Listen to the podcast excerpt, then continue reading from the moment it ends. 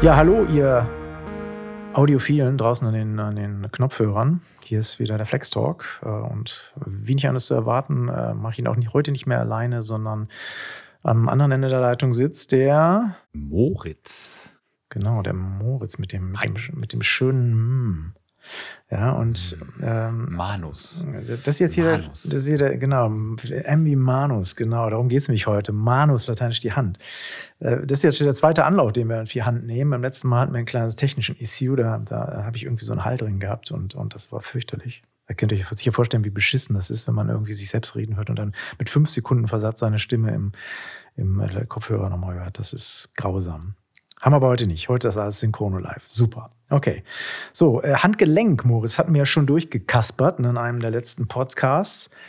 Ähm, mit diesen komischen äh, Handwurzelknöchelchen, ne, vor der keine Mondenschein und so weiter und so fort. Kennt ihr alle. Heute werden wir euch aber, nicht nochmal aufbürden. Genau, heute machen wir das ganz brutal. Wir setzen quasi distal vom Handgelenk an und gucken uns den Rest der Hand an. Das ist ja nicht ganz unwichtiges Greiforgan, das wir da haben. Das ist ja unser Leben doch schon eklatant äh, beeinflusst. Und Moritz, ähm, wir machen es mal mit der Anatomie wieder ganz klassisch. Wir nehmen uns mal das Hartmaterial zuerst vor. Ne, die harten, harten Tatsachen, die unter dem, unter dem Weichteilen schlummern, ne, das sind die Knochen. Äh, und kommen erstmal aufs Handskelett zu sprechen. Ne? Also distal der Handwurzel, ähm, was, was, was finde ich da? Äh, was macht denn die, die knöcherne Grundlage des Handtellers dann aus? Ja, also kann man direkt prompt beantworten. Die äh, Mittelhandknochen sind so die ersten Spieler, die sich da äh, sortieren. Das sind die Ossa metacarpalia 1 bis 5. Das ist, äh, wie der Name schon sagt, der mittlere Teil der Hand. Das sind äh, auch recht äh, kräftige Knochen, wenn man die mal so im OP gesehen hat. Die halten was aus. Ne? Stichwort Faustschlag gegen die Wand. Ähm, und noch weiter distal davon, da sind die Fingerknochen. Und das sind die Phalangen, die sogenannten. Und die kann man ja nochmal drei teilen, zumindest bei einem Großteil der Finger. Genau, ne? wir haben dann nämlich eine, eine, proximale, eine mittlere und eine Endphalanx. Aber bevor wir auf die zu sprechen kommen, lass uns mal ganz kurz so die Mittelhandknochen äh, durchnudeln. Wir haben bei den Mittelhandknochen ja, das sind, das sind fünf Stück an der Zahl, die sind jetzt aber alle nicht exakt identisch. Ne? Also die, die haben schon so ein bisschen individuelle Ausprägung. Sind zwar von einem Stamm, aber wie das auch bei Geschwistern ist, sehen sie doch ein bisschen anders aus äh, untereinander. Und ähm, wir wollen jetzt nicht alle, alle Feinheiten hier irgendwie aufdröseln, weil das würde keinen Sinn machen. Aber äh, wichtig ist vor allem die Unterscheidung zwischen dem, den Mittelhandknochen 2 bis 5 und dem ersten Mittelhandknochen. Ne, der erste Mittelhandknochen ist nämlich so ein bisschen so ein, so ein Sonderling, ne, während die anderen so in Reihe und Glied stehen. 2 ne, bis 5 kann ich den ersten abspreizen, wisst ihr alle selbst. Das ist nämlich der Daumen, der Mittelhandknochen des Daumens. Ja, und ähm, der hat auch ein besonderes Gelenk ja, mit dem der befestigt ist, ne, während die, die anderen äh, Mittelhandknochen mehr oder minder so ein bisschen festgetackert sind an, der, äh, an dem äh, Handgelenk, ja, ist der erste Mittelhandknochen doch etwas beweglicher, nicht wahr? Oder, oder täusche ich mich da?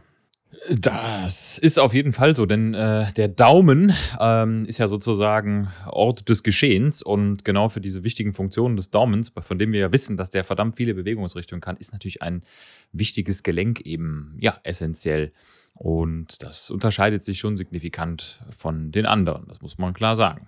Genau, das ist nämlich das Daumensattelgelenk, ne? das müsst ihr euch merken. Ne? Also während die anderen Jetzt, jetzt wird es ganz hart, aber schnallt euch bitte mal an, ja, dass ihr jetzt nicht irgendwie so eine Trommelfellbeschädigung bekommt. Ne? Also die, die Gelenke zwischen der Mittelhand und den, äh, den anderen, den Mittelhandknochen, also den, dem Handgelenk und dem Mittelhandknochen, die nennt man nämlich Carpometacarpal. Also steht drin Carpus für das Handgelenk oder für die Handwurzel besser gesagt und dann Metacarpus, also für die Mittelhand. Also Carpometacarpalgelenke und die sind alle eigentlich relativ ja, nicht so beweglich aufgebaut, bis halt auf das erste, ja, und das ist das Daumensattelgelenk. Und das müsst ihr euch so ein bisschen merken. Ne? Also das, der erste Player in dieser Metakarpalrunde hat im Prinzip so ein bisschen andere Funktion, ne? ist also etwas beweglicher, weil das ist auch ganz wichtig. Warum ist das wichtig, dass wir den Daumen, dass der Daumen so eine Sonderrolle da spielt? Ja, also der Daumen, der ist ja letztendlich ein, äh, für unsere Greiffunktion der Hand enorm äh, wichtiger Finger. Das heißt, äh, Pinzettengriff, Faustschluss, äh, Umklammern von etwas, aber auch Abspreizen des Daumens geht natürlich nur, wenn wir äh, Bewegungen wie Flexion, Extension, Abduktion, Adduktion, Rotation und sogar die Opposition äh, durchführen können. Also da hört man schon raus, dieses Sattelgelenk, seine Articulatio sellaris auch genannt, ist wirklich ein sehr ähm, bewegliches Gelenk und erfüllt eben ganz viele Zwecke in unserem händischen Dasein. Genau, wir können nämlich den Daumen dadurch opponieren. Ne? Und das ist eine ganz wichtige Nummer. Ne? Wenn also das erste, äh, das erste Gelenk genauso aufgebaut wären wie die anderen und auch da in Reihe geschaltet werden, könnten wir zwar wunderbar Winke-Winke machen, aber leider Gottes nicht den Daumen opponieren. Ne? Deswegen ist sozusagen das erste, der erste Metakarpalknochen so ausschwenkbar. Ne? Also ich kann den quasi gegen, kann den Daumen dadurch mit gegen die anderen Finger opponieren. So, also merkt euch, fünf Knochen. Der erste hat so ein bisschen eine Sonderrolle und ähm, das müsst ihr euch eigentlich immer vergegenwärtigen, wenn ihr irgendwo eine Prüfung in der Anatomie habt. So, jetzt sind wir eben so ein bisschen über die Finger gehuscht. Die machen wir jetzt natürlich mal ein bisschen gründlicher.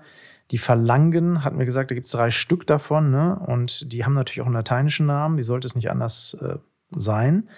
Ja, also das ist die Phalanx proximalis. Ja, was ist das? Also Phalanx proximalis 1 bis 5, ja, ist äh, logischerweise die Körper, äh, der körpernahe Teil ähm, der Finger sozusagen, wenn man so möchte, ähm, ja, das Grundglied der Finger. So kann man es äh, auch nennen, das Ganze. Gibt es übrigens auch bei den Zehen, ne? nicht zu, ver zu vergessen. Genau, ne, die heißen da auch Phalangen. Ne? Also das, das, ist manchmal im Lateinischen etwas verwirrend, sind dann aber die Zehenglieder. Das erste, die Phalanx proximalis, ist auch die längste. Ne? Das äh, könnt ihr euch selbst auch herleiten. Ne? Also längste, die längste, der längste Fingerknochen. Äh, dann gibt es die Phalanx media, das ist also die, die dazwischen sitzt. Ähm, jetzt aber jetzt bitte schön aufpassen, die gibt es nur zwei bis fünf. Ne, weil der gute alte Daumen, den wir eben schon in seiner Sonderlink-Rolle irgendwo herausgepickt haben, ne, hat nämlich keine Phalanx-Media. Der hat nämlich nur zwei Phalangen. Also Finger 2 bis 5 drei Phalangen, Finger 1 nur zwei Phalangen. So, nach der Phalanx media kommt die Phalanx distalis, ne, steht distal drin, also vom Körper, von der Körpermitte weg. Ja, die gibt es dann auch wieder bei allen fünf Fingern. Ja, also ganz einfach zu merken. Finger 2 bis 5, 3 verlangen, Finger 1, 2 verlangen. Ja, da kommt man teilweise ein bisschen durcheinander, weil wenn man das so auf den, auf den äh, Abbildungen, den Knochenabbildungen, anatomischen Abbildungen sieht, denkt man, der, der, der, Daumen hat auch drei Glieder. Ja, aber eins davon ist halt ein, der Metakarpalknochen. Ne? Also während die anderen Fingerstrahlen quasi aus vier Knöchelchen bestehen, der Daumen nur aus drei. Ja? Gut, also, ähm, vielleicht noch eine kleine Besonderheit, äh, die, die Phalanx distalis. Äh, die anderen Knochen sehen ja immer so aus, so, so, die haben also zwei Gelenkflächen. Die Phalanx distalis natürlich nicht, denn irgendwo ist ja auch mal Schluss. Ne, an den Finger gucken. Da fehlt kein, was. Ne, da gibt es kein Gelenk. Äh, die sind so ein bisschen so löffelförmig am Ende ausgewuchtet, hätte ich jetzt fast gesagt, ja, ähm, und äh, haben ähm, so, ein kleines Knüppelchen da oben dran. Äh, weshalb? Ja, du äh, willst, glaube ich, auf die Extremitas distalis hinaus, ne? Ähm, das so bisschen hufeisenförmiges ja, Knochengrad, das kennt man ja nicht von vielen anderen Knochen. Ähm, und das ist mehr oder weniger so, ein, so eine Auflage, Wiederlagerfläche für das Nagelbett. Ähm, denn irgendwo muss ja äh, dieses Hautanhangsgebilde Nagel, wir wissen ja, sehr resistent und stabil auch äh, knöcherne Anhaft finden. Und das ist genau äh, distal, an der Extremitas distal ist der Fall. Das, also letztendlich diese kleine hufeisenförmige Auswölbung sorgt dafür, dass der Nagel nicht irgendwie im Weichteilgewebe rumschwabbelt. Und das wäre nämlich nicht besonders sinnvoll. Ja, klar, wenn, wenn er da einfach rumschwabbeln würde, könnte ich auch nicht fest greifen. Und äh, jeder Freeclimber wird da mir das bestätigen, ja, dass es also ganz wichtig ist, dass irgendwie der Nagel innig mit dem, mit dem Knochen verbunden ist, damit man sich auch irgendwo festkrallen kann. Sonst hätte man ein kleines Problem und die Nägel würden in der Wand bleiben und der Rest des Körpers halt nach unten abgleiten ja, mehrere hundert Meter. Ja, also das so zur knöchernen Grundlage. Das Ganze ist natürlich in extenso, also in äh, die feinsten Details nochmal beschrieben im Flexikon. Da könnt ihr euch nochmal die einzelnen Knöchelchen zu Gemüte führen. Natürlich gibt es da kleinere Unterschiede, aber das wollen wir jetzt hier nicht ausführen. Das ist was für die, äh, die Ästheten unter den Ossologen, ja, also die, die, die, die Details da abtauchen wollen. Also jedes, sich da irgendwie jeden Zentimeterchen vermessen, aber da, da, das ist jetzt hier nicht so eine Sache, die so sonderlich spannend ist, ja. Äh, wir gehen jetzt mal weiter zu den Muskeln, äh, die ja, endlich, endlich, ne, ne, die, die ja uns immer sympathischer sind als dieses, als dieses Calciumcarbonat da. Genau, da passiert wenigstens was bei den Muckis. Da ist wenigstens Bewegung drin in der Thematik. Gerade du als alter Pumper, ja, du bist ja natürlich dafür prädestiniert. Tust du eigentlich was für die Handmuskeln aus separat? Hast du hier diese, wie heißen diese Dinger da, diese, diese Greifer da, diese, diese Die diese kleinen Federn? Handexpander, ne? Genau, die kleinen Klammern, die Widerstandsklammern. Ja, ich, also ich bin ja Freund von äh, Nee, nee, also ein isoliertes Handtraining mache ich nicht. Ne? Also erstens, erstens habe ich ja sehr viele Maskenbeatmungen in der Anästhesie. Da man muss ja sagen, dass die Anästhesie ist ein sehr handlastiges Fach. Eigentlich ganz schön. Ne? Das heißt, man muss viel klammern, greifen, intubieren, Münder öffnen, ähm, gestikulieren, äh, um dem Chirurg wieder irgendwas zu erklären, was er falsch gemacht hat. Und äh, der Rest ergibt sich über das Training im Alltag. Ne? Taschen tragen, äh, Klimmzüge, das äh, trainiert die Hand in der Regel schon sehr gut. Na gut, okay ähm, hat, beruhigt mich ein bisschen. Ja, ich dachte, du brichst irgendwie deinen Patienten irgendwie bei, beim Intubieren irgendwo gleich mal die, das Krikuit oder so, weil du da einfach zu viel Power in den, in den Muskeln Die Zähnchen hast. ab, meinst du? Die, die, die Zähnchen, ne? Ja, ne? Also gut zu wissen. Ja, aber Handmuskeln. Dank, bin ich ganz sanft. Ne? Scherz beiseite, auch wenn ihr keine Handexpander nimmt, da gibt es so drei große Muskelgruppen, die man unterscheiden muss. Ne, das sind einmal die Tenarmuskeln, die sitzen am Daumen, das ist dieser wuchtige Daumenballen da, da ist die Tenarmuskulatur drin. Ne? Also wenn ihr euch die Hand mal von, von unten, also von der Palma Manus, von der Handfläche äh, mal anguckt, ne? das ist so ein, so ein, so ein Double da, ne? also ein, so ein richtiger wuchtiger Muskel. Ballen, so ein richtiger Ballen. Flatschen, ne? das sind die Tenarmuskeln. Und ihm gegenüber auf der anderen Seite ein bisschen weniger wuchtig ausgeprägt, also in Verlängerung des kleinen Fingers äh, zum Handgelenk hin, da liegt die Hypotenargruppe. Ne? Hypo heißt unter, ne? also auch unterhalb des Tenars liegen. Also wenn die Handkante irgendwie auf dem Tisch liegt, dann macht das Sinn. Ne? Oben Tenar, unten Hypotenar. Und dann gibt es schließlich noch dazwischen in der Hohlhand die Hohlhandmuskeln selbst, die zwischen den Mittelhandknochen dann angebracht sind. Ne? Also Tenarmuskeln, Hypotenarmuskeln und Hohlhandmuskeln. Und die gehen wir jetzt mal so, so ein bisschen ab zu den Tenarmuskeln. Äh, lieber Moritz, wer, was gehört denn da? Genau, also Tenar, ne, du hast ja schon gesagt, äh, im Daumenbereich, das heißt, diese Muskeln sind vor allem für die Bewegung des Daumens da und äh, dementsprechend tragen die auch äh, alle in ihrem Namen irgendwo den Daumen. Ich nenne sie mal äh, rasch. Das ist einmal der Musculus abductor pollicis brevis, der Musculus adductor pollicis, der Musculus flexor pollicis brevis und der Musculus opponens pollicis. Ne? Also die gehören alle irgendwo in die äh, Bewegungen des Daumens mit rein. Und wer sich noch erinnert, brevis ne, ist sozusagen der kurze dieser Muskeln, was darauf schließen lässt, dass es möglicherweise auch irgendwo einen langen gibt. Aber die liegen eben nicht im Bereich des Tenars selber. Ja, das ist eine, eine, gute Erklärung. Ja, also merkt euch Tena, alles, was mit Polizis da irgendwie ist. Also alles quasi kurzen Daumenmuskeln, die da drunter stehen und dann halt dafür sorgen, dass sich das Ding halt ab, wegführen, heranführen, beugen und gegenüberstellen kann. Ne? Also Opponents heißt dann gegenüberstellen. So, bei der Hypotenargruppe eigentlich relativ ähnlich, ne? nur dass wir den, den Polizis, also den Daumen da rauskacken und dann irgendwie den Digiti Minimi, also den kleinen Finger haben. Ja? Ne? Also der, das ist dann ganz ähnlich. Also ich will jetzt hier die, die, die Show nicht stehlen. Sag doch mal Hypotenarmuskeln. Ähm, wie heißen die denn? Genau, die hören sich alle ein bisschen äh, irgendwie zarter und seichter an. Ne? Musculus abductor digiti minimi. ja, das sind ja wirklich äh, herrliche Begriffe. Musculus flexor digiti minimi brevis. Musculus opponens digiti minimi und Musculus palmaris Brevis, ne? auch hier wieder darauf zu schließen, dass es da auch wieder Muskeln gibt, die lang sind, im Gegensatz zu den Brevis, den kurzen, die aber eben auch nicht dort liegen, sondern im Bereich des Unterarms. Genau, ne? also Brevis und Longus, das könnt ihr euch mal merken, wenn ihr eins davon erspäht, dann gibt es immer noch den Gegenpart. Sonst würde es ja keinen Sinn machen. Ja, und last not least haben wir dann die Hohlhandmuskeln. Ne? Das sind dann äh, die Musculi interossei, da steckt schon interos, also zwischen den Knochen liegen drin. Und zwar einmal die Palmaris, also die quasi zur Hohlhand hin, und dann die Musculi interossi dorsalis, also zum Handrücken hin. Und dann gibt es noch was, das klingt ganz fancy, das sind die Musculi lumbricalis. Das sind die sogenannten Wurmmuskeln, also wurmförmigen Muskeln. Ne, die ähm, gibt es dann auch und die sitzen dann halt auch äh, zwischen den Knöchelchen und sorgen für die Unterpolsterung der Hohlhand auch. Unter anderem. Ähm, die sind übrigens nicht so einfach anzuspannen. Ne? Also man kann ja viele von den äh, Handmuskeln wirklich willkürlich gut anspannen, aber äh, das habe ich immer damals im, bei den Anatomen gelernt, die Interossi bewusst anzusteuern und mit denen was zu machen, das ist fast unmöglich. Also äh, kannst ja mal auf deine Hand gucken, Frank, und versuchen, die mal gezielt anzusteuern. Das ist, äh, da siehst du nichts. Nee, das sind, nichts. Das sind dann so Bewegungsmuster, die das Kleinhin Gott sei Dank für uns macht. Weil wenn wir jetzt irgendwie diesen, diese ganzen Nummern da irgendwie einzeln ansteuern müssen, das wäre relativ komplex. Ne? Also so eine, Sache wie Greifen, die wurde halt also quasi so, ich würde mal sagen, so mal schlapp 15 äh, bis 20 Muskeln gleichzeitig bewegt werden. Da ist man dann schon mit seinem bisschen neuronalen Fronthirnbesatz ein bisschen überfordert. Und ne? deswegen, da gibt es ja Gott sei Dank das Kleine, dass solche Sachen dann schon im Kleinkindalter merkt, wenn er auf der ersten Rassel greift und das Bewegungsprogramm ablegt. Und da muss man da später nicht mehr dran denken denken. Das ist schon mal, schon mal ganz, ganz gut. Ja.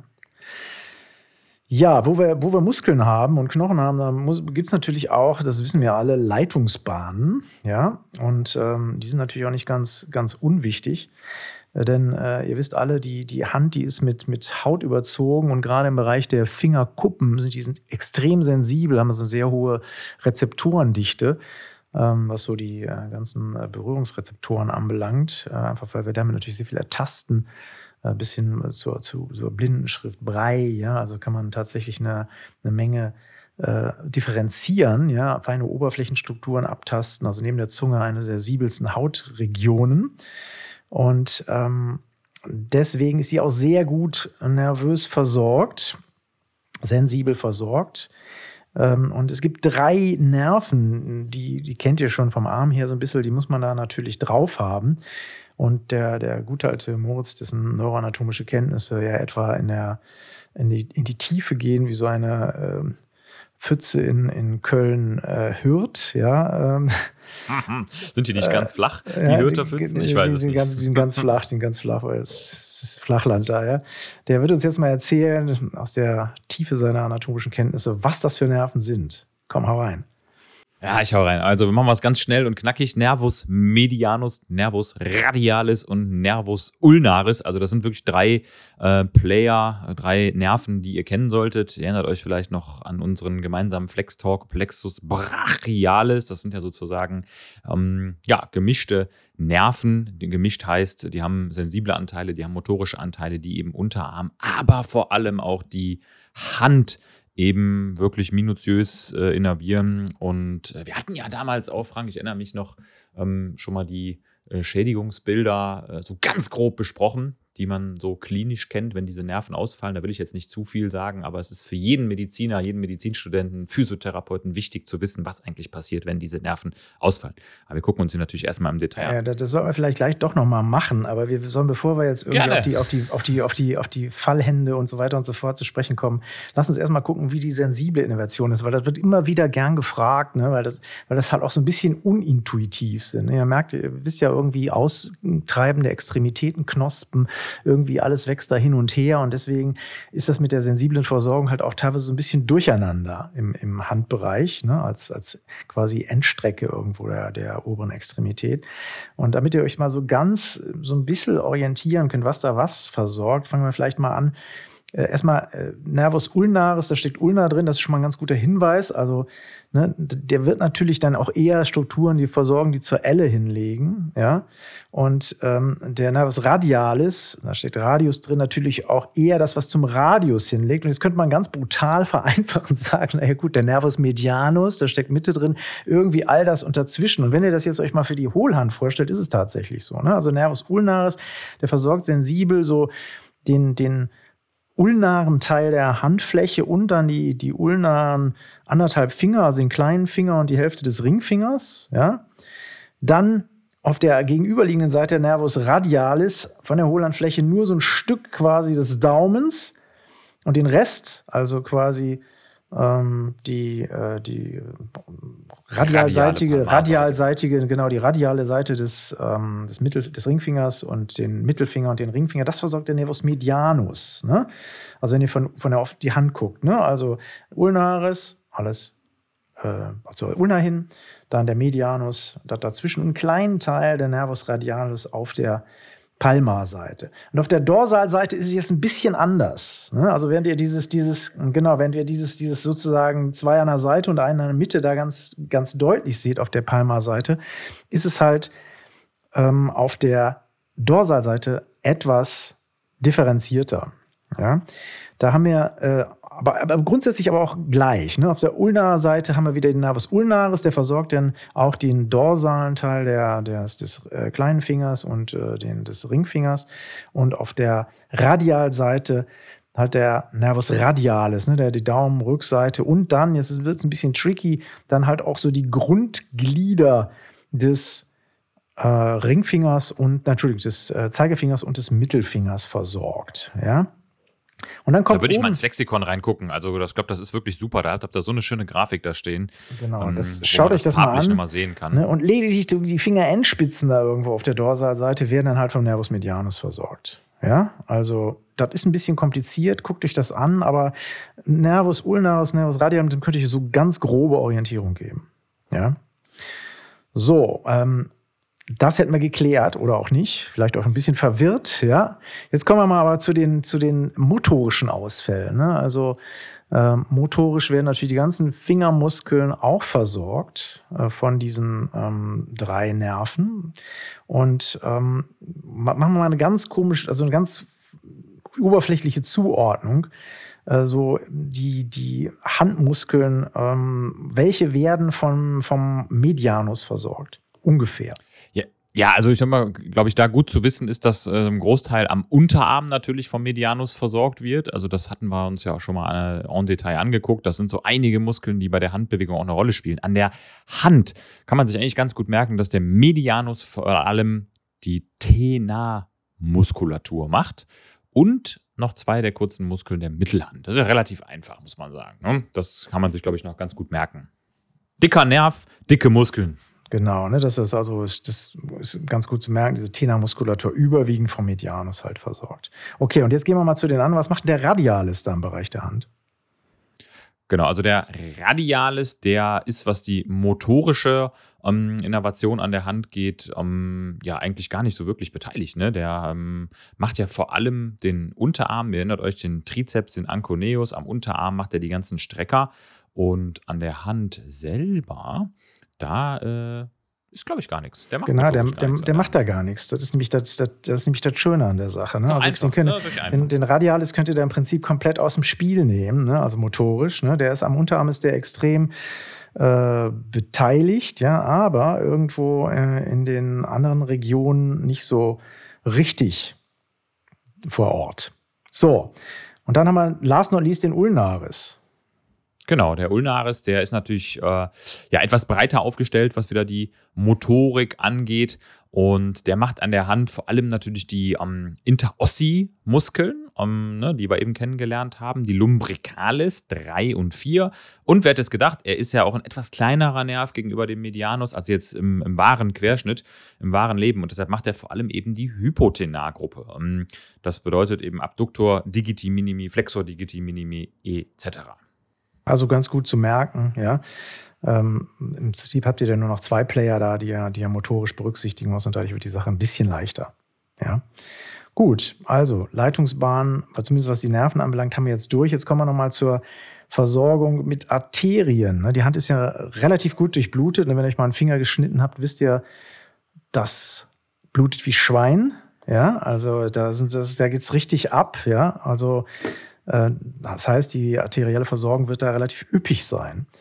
Äh, das ist auch so ein bisschen redundant. Ihr wisst ja, wir haben am Unterarm zwei äh, Arterien, ne? einmal die Arteria ulnaris und einmal die Arteria radialis. Und die machen jetzt etwas, was ganz sinnvoll ist im Bereich der, der, der Hohlhand, bieten, bilden die einen Gefäßbogen. Wie heißt, denn, wie heißt denn das Ding?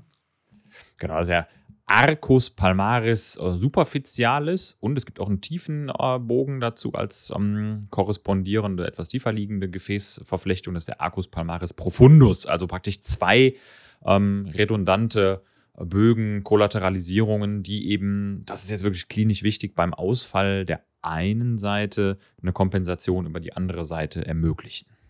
Wie bei allen Sachen, die irgendwo so an der Spitze liegen, ne? also sei es die Nasenspitze oder irgendwelche Finger, ja, also Endstrecken des menschlichen Körpers, ne? sind, natürlich immer, sind natürlich immer gefährdet und deswegen macht der Körper da schon so ein bisschen Luxusversorgung oder zumindest Kollateralversorgung, damit er sicher sein kann, dass beim einen, wenn ein Gefäß da irgendwo den Abgang macht, nicht die komplette äh, Nummer da wegbricht.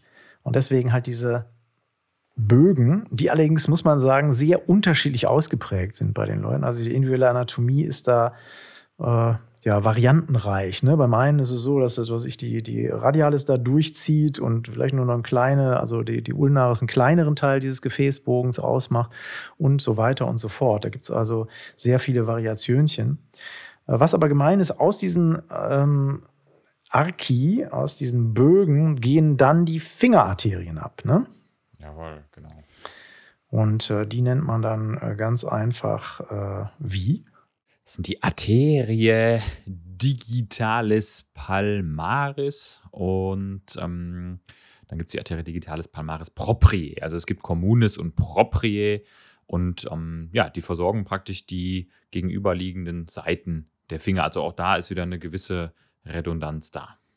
Genau, so dass also gewährleistet ist, dass auch bei Ausfall einer Fingerarterie dann auch ein anderer Partner übernehmen kann. Ähm, gut, dann würde ich sagen, haben wir die Anatomie so einigermaßen durch. Äh, Nagel könnte man sich jetzt nochmal so ganz eben mit beschäftigen. Ähm, das ist ja so ein, so ein spezielles Hautanhangsorgan, das es ähm, sonst gibt, aber sonst halt nirgendwo. Im Rest des Körpers sind es irgendwelche Haare. Ähm, Nägel, wie sind die ungefähr aufgebaut? Genau, also Nägel sind ja äh, praktisch umschriebene Bildungen von Hornhaut. Das ist eine dicke Hornhautplatte und ähm, es besteht aus Keratin. Das ist ja so das Hauptbauelement. Um, dadurch äh, durch, oder durch ihre Dicke von irgendwo zwischen 0,05 bis 0,1 Millimeter Stärke auch sehr widerstandsfähig. Um, und äh, ja, die wachsen ja praktisch auch immer nach, werden immer wieder regeneriert und im Nagel kann man selber natürlich noch so ein paar einzelne anatomische Bestandteile unterscheiden. Die können wir uns vielleicht auch noch mal ganz schnell angucken, oder? Mal machen wir, ne? Also einmal die Nagelplatte, ne? Ist das, was ihr, worauf ihr im Prinzip rauf sieht, das ist das ganze Hornmaterial. Da gibt es die Wurzel, die Radix unguis, das ist der verdeckte Teil. Und da, ja, das ist das, wo, wo, wo auch die Wachstumszone dann letztendlich drunter liegt, die sogenannte Nagelmatrix. Ja, also ihr könnt euch das vorstellen, der Nagel wird im Prinzip immer so nach vorne und ein bisschen nach oben geschoben und äh, dadurch halt verlängert und ähm, kann dann halt auch aus dem, aus dem Nagelbett rauswachsen. Ja? Also merkt euch Nagelwurzel, Nagelkörper, geben zusammen die Nagelplatte. Drumherum ist der Nagelwall, ja, macht Sinn. Ne? Und unter dem Nagel dann die Wachstumszone, die Nagelmatrix, ja, wo dann der Nagel immer schön wachsen kann. Das Ganze besteht aus Keratinozyten, die im Prinzip nichts anderes machen, als den ganzen Tag irgendwie vor sich hin irgendwie Keratin zu bilden, das dann halt verhärtet und dann die Nagelplatte ergibt, mit dem ihr dann wunderbar irgendwo greifen könnt. Ja, genau. Vielleicht noch ein kleiner interessanter Fakt, ne? Um, ähm, es gibt eine Besonderheit beim Nagelwachstum. Um, ähm, da ist es eben so, dass Nägel durchaus je nachdem im Verhältnis zur Länge der Endphalangen etwas schneller wachsen. Und es ist so, dass am äh, Zeigefinger die Wachstumsgeschwindigkeit des, Nagel, des Nagels deutlich schneller ist als äh, zum Beispiel unten am Fuß viermal schneller heißt es. Ne? Das ist irgendwie witzig, dass sich das so evolutiv ergeben hat. Aber irgendwie macht es auch Sinn. Es ist einfach unglaublich wichtig fürs Popeln, da noch ein bisschen Fingernagel drin zu haben. Und deswegen wächst er wahrscheinlich, wächst er damit ein bisschen schneller als am Fuß, würde ich mir vorstellen. Das ist aber eine gewagte These, die wahrscheinlich auch keinen einen. Wir lassen die mal so stehen für heute. Auf die weitere wissenschaftliche Literatur haben wird in Deutschland und auch international kaum. Gut, also Nagel, habt ihr gelernt, ist ein wichtiges Element an der Endphalange und halt eine schöne Funktionserweiterung für die Hand, da der nicht nur weiche Sachen greifen kann, sondern auch harte krallen kann. Und das ist natürlich gerade auf unserer, ich sag mal, urtümlichen Jäger- und Sammler-Vergangenheit irgendwie gar nicht so unwichtig. Ja, äh, Biomechanik äh, wollen wir jetzt immer kurz, kurz streifen. Ne? Klar, Greiffunktion, Tastfunktion, also ist eigentlich der beweglichste Körperteil, den der Mensch irgendwie hat. Ja, und dadurch natürlich auch zu sehr ziselierten Bewegungsmustern möglich. Also ihr könnt die, die Hände, Finger in alle möglichen Stellungen bringen.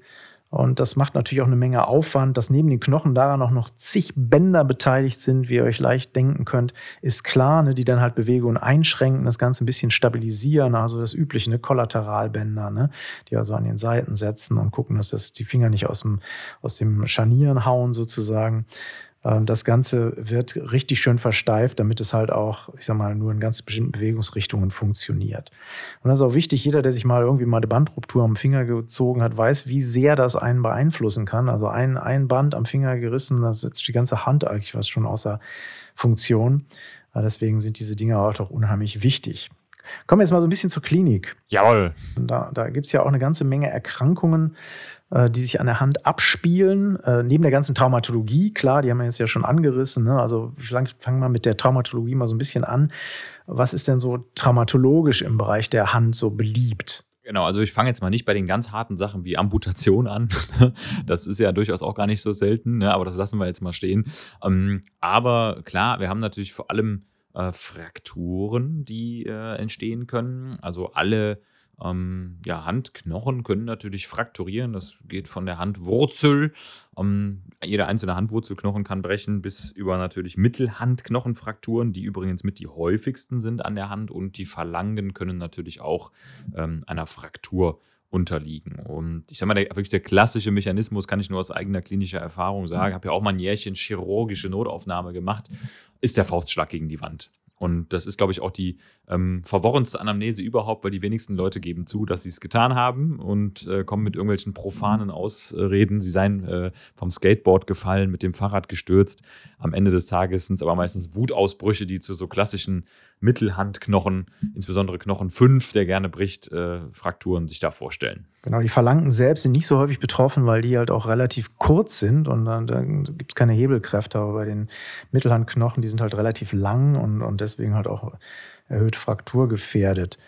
Ähm, was macht man also therapeutisch, wenn man so eine Mittelhandfraktur hat? Ruhigstellung, klar. Ähm, nagelt man da, verdrahtet man da oder macht man irgendwelche Spicker rein? Also, wie läuft das? Ja, genau. Also, also letztendlich guckt man natürlich, ähm, gibt es eine, eine um, ähm, deutliche Fehlstellung, äh, wie stark ist die Schwellung drumherum, aber der typische, das typische Osteosyntheseverfahren sind K-Drähte, so Kirschner-Drähte, die man dort reinmacht, oder Spickdrähte, ähm, etwas kleinerer Größe und äh, Platten. Ne? Man kann eben auch Platten drauf machen. Ähm, eine kleine ähm, Plattenosteosynthese, auch das funktioniert. Bandverletzungen. Geht aber auch konservativ. Ja, Bandverletzungen im Bereich der Hand halt auch häufig. Ne? Äh, ist generell so, dass die Hand generell irgendwie die, die Unfallchirurgen gerne mal beschäftigt. Und deswegen gibt es ja auch eigene Handchirurgen, ja, äh, seltsam Ne? Also die Leute, sich nur auf die Hand konzentriert haben, weil es halt auch anatomisch eine anspruchsvolle Region ist und die halt auch häufig verletzt ist, klar. Ne? Dadurch, dass wir damit ständig irgendwie was machen, ist das Ding halt auch exponiert. Ne? Sei es an der Kreissäge äh, oder halt irgendwo beim Klavierspielen. Ne? Es gibt da alle möglichen äh, Problemchen, ähm, die zu Verletzungen führen können. Was äh, nicht ganz unwichtig ist, ist auch der, das, der Daumen, ne? der, der dadurch, dass er da rausgefahren wird, auch nochmal so eine extra Portion Verletzungsanfälligkeit hat. Da gibt es den sogenannten Skifahrerdaumen. Ne? Also was, was, was passiert da? Ja, der Klassiker, ne? Der Skifahrerdaumen äh, hängt damit zusammen, dass wenn man zum Beispiel am Skistöcker hängen bleibt ne, und der Daumen abgespreizt ist, dann von so einem Bändchen rausgezogen wird zur Seite, dass eine, es zu einer Ruptur des ulnaren Kollateralbandes am Daumengrundgelenk äh, praktisch kommt. Und das ist auch eine schmerzhafte Angelegenheit. Also kann natürlich auch bei anderen Sportarten passieren, aber beim Skifahren ist es eben besonders häufig. Die Snowboarder übrigens haben da nicht so häufig mit zu tun. Wenn wir jetzt mal die Traumatologie so ein bisschen hinter uns lassen und so auf die, auf die Dauerbelastung gehen, das ist jetzt zwar keine Sache, die sich in der Hand, sondern eher im Bereich der Handwurzel irgendwo äh, dann abspielt. Ähm, das ist das Karpaltunnelsyndrom. Was, was ja. ist das denn nochmal?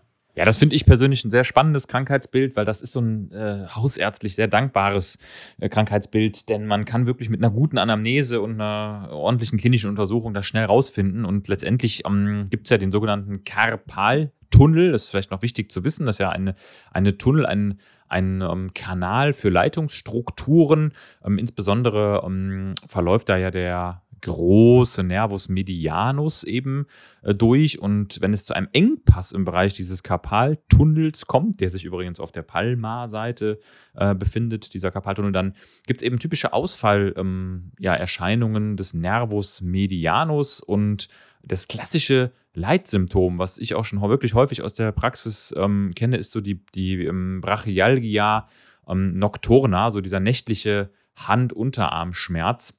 So ein äh, ganz besonderer Begriff, den es da eben gibt. Und um, ähm, die Patienten klagen eben über entweder einseitig oder beidseitige Schmerzen im Bereich des Karpaltunnels und natürlich auch entsprechend Ausfall des Nervus medianus. Meistens beginnt das sensibel, die Motorik kommt oft erst hinterher. Das heißt, die haben erstmal Sensibilitätsstörung, Parästhesien oder Dysästhesien äh, im Bereich der versorgten Finger wie eben angesprochen. Und äh, so beim richtigen Vollbild habe ich auch schon ein paar Mal gesehen, da ist praktisch äh, die gesamte Tenarmuskulatur sogar atrophiert, weil eben die motorischen Äste geschädigt sind.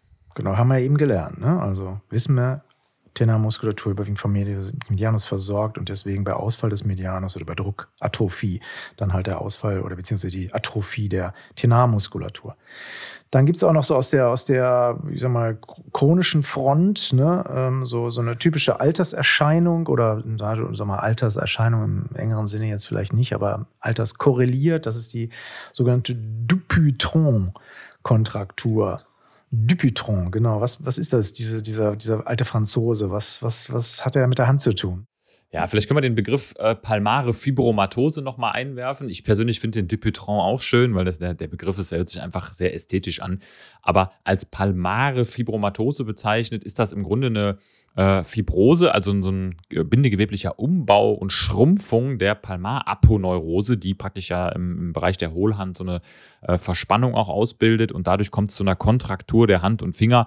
Ähm, das sieht also wirklich im Vollbild so aus, als würde da jemand äh, so vor Wut die Finger zusammenkräuseln, aber man kriegt die eben nicht mehr ähm, reponiert. Das heißt, das ist wirklich eine dauerhafte ähm, Kontraktur, man kann da nicht entgegenwirken. Ähm, typisch Männer, ne, zwischen 40 und 50. Lebensjahr sollte man dann eben dran denken.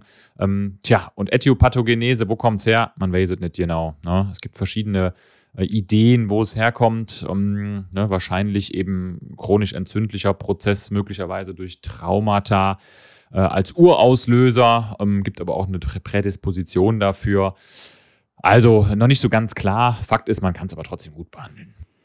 Vielleicht nochmal ein kleiner Ausflug, weil die haben so ein bisschen geschlabbert, ne, die Palmaraponeurose. Halt, ne? Schon eine ganz wichtige Struktur, die dann halt da in der Erholern liegt, also quasi zwischen der Haut und den Mittelhandknochen ne, und die dafür sorgt, dass sie einfach fest greifen können. Ne? Weil diese Sehnenplatte, klar, wenn die jetzt nicht verstärkt wäre, würde das Weichteilgewebe natürlich auch auf den Knochen hin und her schwabbeln. Und damit es das nicht tut, ist es halt sehr stark durchspannt von Kollagenfasern. Und diese Palmarapolerose lässt sich auch anspannen. Problem ist halt dann beim Dupuytron, dass sie dann halt auch schrumpft. Und das kann dann ganz schöne Funktionseinschränkungen geben, dass die Leute tatsächlich ihre Finger nicht mehr strecken können. Ne? Also dann quasi so, so die Finger so richtig eingefahren sind. Ne? Und dann hat man am Ende wirklich die ganze Greiffunktion dadurch ähm, ja, demoliert. Viel machen, außer chirurgisch, was aber auch nicht so ganz easy ist, kann man nicht dagegen. Es gibt mittlerweile irgendwie so Kollagenase, die man da irgendwo reinknallen kann. Also da kann man so ein bisschen quasi die versuchen, versucht man die das Kollagene Gewinde, Gewinde wieder, wieder auszulösen, ja, also ähm, Clostridium histolyticum, also man spritzt da quasi Sachen rein, die, die das Kollagen auflösen. Aber ich sag mal so, die, die, der weiße letzter Schluss ist das alles nicht. Ist also eine unangenehme zwar nicht lebensbedrohlich, aber unangenehme Erkrankung. Ne? Der Typ, der übrigens, dem das benannt ist, heißt übrigens, ist ein schöner Name, ne? Baron Guillaume Dupuytron. Ne? Also wenn ihr euch mal bei einer, bei einer Party irgendwie mit einem Einfall, einflussreichen oder schönen Namen vorstellen, dann sagt doch einfach, ich bin Baron Guillaume Dupuytron. Je suis le Baron, ja, und schon fliegen euch die Herzen zu. Äh, oder Baroness dann halt auch, ja. Da müsst ihr bloß den Guillaume dann irgendwie ein bisschen äh, variieren. Also okay. Macht euch die Hände schön vorher, ne? Bitte, auch zur Pediküre gehen. Aus der, aus der, genau, aus der chronischen Ecke haben wir jetzt noch ein paar Erkrankungen da natürlich. Ja, also der Dupuytron ist nur eine. Danach spielt sich auch noch ganz was Wichtiges ab, nämlich die chronische Polyarthritis, ne? die die Hand ja noch wirklich ganz schön außer Gefecht setzt. Was, was macht oder was ist die chronische Polyarthritis oder auch Rheumatoide Arthritis genannt? Ja, also wirklich mit einer der häufigsten rheumatischen Erkrankungen, die da draußen äh, so existieren. Und das ist eine chronisch entzündliche Systemerkrankung, sollte man erstmal wissen. Also nicht nur äh, auf die Hand beschränkt. Ähm, eine Polyarthritis, das heißt eine Mehrbetroffenheit von Gelenken ist da praktisch der Fall. Und typischerweise sind aber eben diese Entzündungen, die sich da abspielen, doch auch klassischerweise an den äh, Fingern eben mitlokalisiert und vor allem eben äh, ja, im äh, distalen Bereich der Hand. Das ist so typische Erstmanifestation einer rheumatoiden Arthritis. Genau, unterteilt auch nochmal. Inzwischen diesen Fingerknöchelchen, die wir da eben erwähnt haben, gibt es ja auch Gelenke, klar, ne? also das Proximal und das distale Interphalangealgelenk, ne? Dip und Pip, also distales und Pip proximales Interphalangealgelenk. Und diese Gelenke können halt dann durch so einen Autoimmunprozess ja, deformiert werden. Und ähm, das kann also auch zu einer erheblichen Einführ also, äh, Einfrierung der ganzen Handfunktionen führen. Ähm, dann äh, sieht ihr, seht ihr, die Finger sind so ulnar deviiert, äh, vielleicht schon mal gesehen äh, bei Rheumatikern. Also sie weichen dann so ulnar hin ab in fortgeschrittenen Erkrankungsstadien und man hat also ja, dann eine Destruktion der Gelenke, das heißt, man kann nicht mehr richtig greifen. Also es ist wirklich eine Erkrankung, die sehr unangenehm ist, weil dadurch die Greiffunktion der Hand quasi komplett außer Gefecht gesetzt wird. Und deswegen muss man auch mit relativ harten Kanonen dann schießen, um den Fortlauf dieser Erkrankungen irgendwo zu verhindern. Da gibt es zwei Sachen, die müsst ihr euch merken. Die Basistherapeutika, die man da einsetzt, das sind die sogenannten DMARDs. Ja, äh, und äh, dann noch Biologika, die sogenannten Beadmarts. Ja, könnt ihr alles im Flexikon nachlesen. Also da wird schon mit äh, Stoffen wie Methotrexat, ähm, Cyclosporin A und so weiter und so fort geballert, damit halt dieser Entzündungsprozess zur Ruhe kommt, äh, der ja auch nicht nur die Fingergelenke betrifft, sondern auch äh, in anderen Körpergewegen sich bemerkbar macht, sich aber in der Hand als ja so, so doch ziemlich heftig manifestiert äh, sodass man ihn auf jeden Fall aufhalten muss. Neben der chronischen Polyarthritis, die natürlich jetzt irgendwie schon so, sozusagen schon die unangenehmste Variante ist, gibt es so noch den Klassiker durch Überbelastung, weil gut, wenn ich viel mit der Hand mache, dann, dann passiert was, was bei allen anderen Gelenken auch passiert, ist die gute alte Arthrose. Äh, was, was ist das und was mache ich da, Moritz? Genau, also Arthrose ist ja sozusagen erstmal der Überbegriff für einen äh, am ehesten degenerativen Gelenkverschleiß. Das heißt, es kommt zu einer Verschmälerung des Gelenkspalts, zu Umbau und dadurch natürlich äh, Verlust des Knorpels äh, mit erhöhter Reibung, dann auch wiederum äh, Entzündung, die daraus resultiert. Also sprich, irgendwann kann das Ganze zu einer aktivierten Arthrose werden also einer arthrotischen Arthritis, um es mal noch komplizierter zu sagen. Und ähm, ist halt nun mal ein häufiges Krankheitsbild auch im Bereich der Finger. Also alle, die lebenslang irgendwie ihre Finger viel belasten, ich sag mal gerade so früher Textilbranche, äh, war so der Klassiker, ne? wenn man äh, am Webstuhl saß irgendwie gehäkelt hat, gestrickt ähm, und viel Last mit den Fingern bewegen musste, Bauarbeiter auch immer prädestiniert für, dann kommt es eben zum Verschleiß. Und ähm, ja, typischerweise kann man das aber relativ gut konservativ behandeln. Äh, bedeutet durch ähm, ja, Physio-Ergotherapie. Dann kann man natürlich auch antientzündliche Medikation verabreichen, wenn denn eine Aktivierung da ist, also mal eine Entzündungskomponente mit drin. Ähm, klar, im Ernstfall muss man dann auch so ein Gelenk äh, operativ angehen, bis hin zum Gelenkersatz. Das ist bei den Fingern aber doch eher oder bei der Hand eher selten. Ja, da gibt es natürlich Gelenke, die deut deutlich mehr belastet sind, ne, da mehr Gewicht drauf ist. Die Fingergelenke, wenn man jetzt nicht un unmenschliche Sachen mit den Händen macht, Gott sei Dank nicht so, nicht so häufig von Arthrose betroffen. Ähm, dann haben wir noch eine, eine Erkrankung, die sich auch sehr, also sehr gerne auch an den Händen zeigt, eigentlich nicht nur, ja, das ist die Gicht. Ja. Ähm, Gicht, was ist das? Goat im Englischen genannt, ne? Ziege, Goat und äh, Englisch Goat die Gicht, ähm, die Arthritis urica oder Urica oder Urikopathie. Ähm, letztendlich ist das die entzündliche Manifestation eines erhöhten Harnsäurespiegels. Ne? Man muss sich mal vorstellen, die Harnsäure als äh, Abbauprodukt des Purinstoffwechsels bei uns im Körper. Ähm, ja, kann zu viel werden. Es können sich Kristalle äh, bilden und das tun sie prädestiniert in Gelenken, in Gelenkhöhlen. Und ähm, wenn die eben dort ausfallen, kommt es natürlich zu einer massiven Migration von Entzündungszellen. Die Gelenke werden rot, dick, schmerzen und ähm, ist also praktisch auch eine entzündliche Erkrankung, die aber auch einen hohen ähm, Ernährungsfaktor mit drin hat. Man kann ja durchaus das Ganze positiv beeinflussen. Ähm, ist aber auch eine echt unangenehme Erkrankung. Also wenn man so eine Podagra hatte, das ist so die klassische Manifestation am, am großen C. Das ist schon fies und unangenehm, ne? wenn da alles rot, geschwollen, schmerzhaft ist. Ähm, ich nenne das immer das Kreuzfahrtsyndrom, ähm, weil wirklich häufig Patienten nach All-Inclusive-Trips mit Verzehr von sehr purinhaltiger Kost, viel Fleisch, viel Alkohol, äh, so, eine, so einen Gichtanfall erleiden. Aber man sagen muss, es ist nicht nur eine reine Ernährungssache, es ist natürlich auch eine genetische Komponente dabei. Ähm, die Leute müssen schon entsprechend anfällig sein. Also nicht jeder, der jetzt irgendwie äh, sich es gut gehen lässt, kriegt eine Gicht. Äh, aber ist klar, wenn die genetische Veranlagung dazu da ist, kann das halt leicht passieren. Ne? Und ähm, was macht man da therapeutisch? Kann, kann man dagegen was machen oder, oder muss man einfach sagen, okay, ich muss das aushalten? Ja, das kann man natürlich sagen, aber wir haben natürlich Möglichkeiten, erstens den akuten Gichtanfall antientzündlich zu behandeln. Das ist natürlich äh, erstmal wichtig, wenn die Leute akute Beschwerden haben, das heißt mit Entzündungshämmern, mit Corticoiden, mit NSAR ähm, oder dem guten alten Colchicin, vielleicht auch schon mal gehört, kann man um, die Entzündung stoppen. Und der zweite Schritt ist in der Regel eine medikamentöse Senkung der Harnsäure im Blut. Da gibt es ja so ganz typische Medikamente, die man verabreichen kann. Ähm, Allopurinol vielleicht schon mal gehört. Um, ähm, das ist so das klassische Medikament, mit dem man dann eine Prophylaxe betreiben kann. Aber Lifestyle spielt auch eine Rolle. Das heißt, man äh, muss die Menschen darüber aufklären, dass man das eben auch mit einem Lebensstil äh, beeinflussen kann. Und ja, da hat man dann Möglichkeiten, eben weiteren Schüben vorzubeugen deswegen guckt euch auch die Hände immer an, ne? also diese typischen Gichtknötchen, die es da gibt, ne? wo das Urat abgeliefert ist, dann kann man sehen, okay, da, da ist was im Karton. Ja. Ähm, Substanzen hattest du schon erwähnt, ne, ist, sind Urikostatika, sollten wir vielleicht nochmal erwähnen, also die dafür sorgen, dass, das nicht, dass nicht mehr Harnsäure produziert wird und die Urikosurika, die dann die Ausscheidung der Harnsäure verstärkt. Ne? Also weniger gebildet und mehr loswerden sind also die beiden therapeutischen Ansätze, die man da machen kann. Äh, und im Anfall dann halt auch entsprechende Entzündungshemmung, äh, die dann natürlich vorgenommen werden muss, weil dahinter steckt ja auch eine Attacke denn der Leukozyten, die quasi diese Harnsäure dann loswerden wollen und dadurch die Entzündung dann äh, auch triggern. Ja, ich denke mal, die Hand haben wir jetzt so einigermaßen abgehandelt. Ja.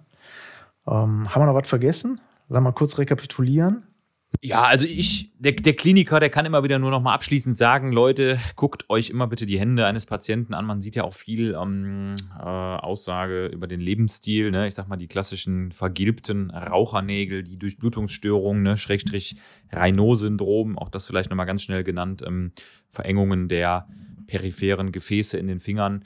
Ähm, ja, ansonsten der trophische Status, wie gepflegt sehen die Hände aus? Ähm, Urglasnägel, ja, ja äh, ne, gut, genau. eine, eine Nummer, die ihr euch nochmal anguckt, Kapil Kapillardurchblutung im Nagelbett besonders gut zu dehnen, wenn ihr es, wenn es irgendwie wegdrückt. Ne?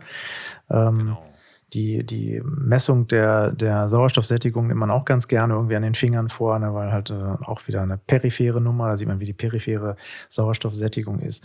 Diesen kleinen Hütchen, die man da über die Finger setzt, habt ihr sicher auch schon mal gesehen. Also da, da, da findet eine ganze Menge statt. Wir können jetzt jetzt, der, der Moritz und ich, wir werden uns hier gleich nochmal ein schönes äh, Glas äh, irgendwie zwölf Jahre abgelagerten schottischen äh, Whisky irgendwie vornehmen und dann nochmal den Rest des Abends irgendwie damit verbringen, uns gegenseitig irgendwie unser Halbwissen vorzuhämmern. Ja, ja? genau. Handwissen meinst du? Na, unser, unser, unser, Handwissen, Handhalbwissen. Handhalbwissen, ja? genau. Gut, äh, ja, da jetzt ist so ein bisschen das Pulver ausgegangen, ja, vor allem jetzt die Erwähnung von, von alkoholischen Getränken hat uns natürlich jetzt ein bisschen aus dem Track gebracht. Ähm, wir hoffen, dass wir euch ein bisschen die Hand nahebringen könnt, denn wenn ihr es genau wissen wollt, das Lexikon dieses äh, unerschöpfliche Medium medizinischen Wissens wird euch noch viel mehr erzählen können. Und ähm, ja, dann würde ich sagen, äh, haut rein, ja. Haut rein. Aber nicht zu stark gegen die Wand. Ciao.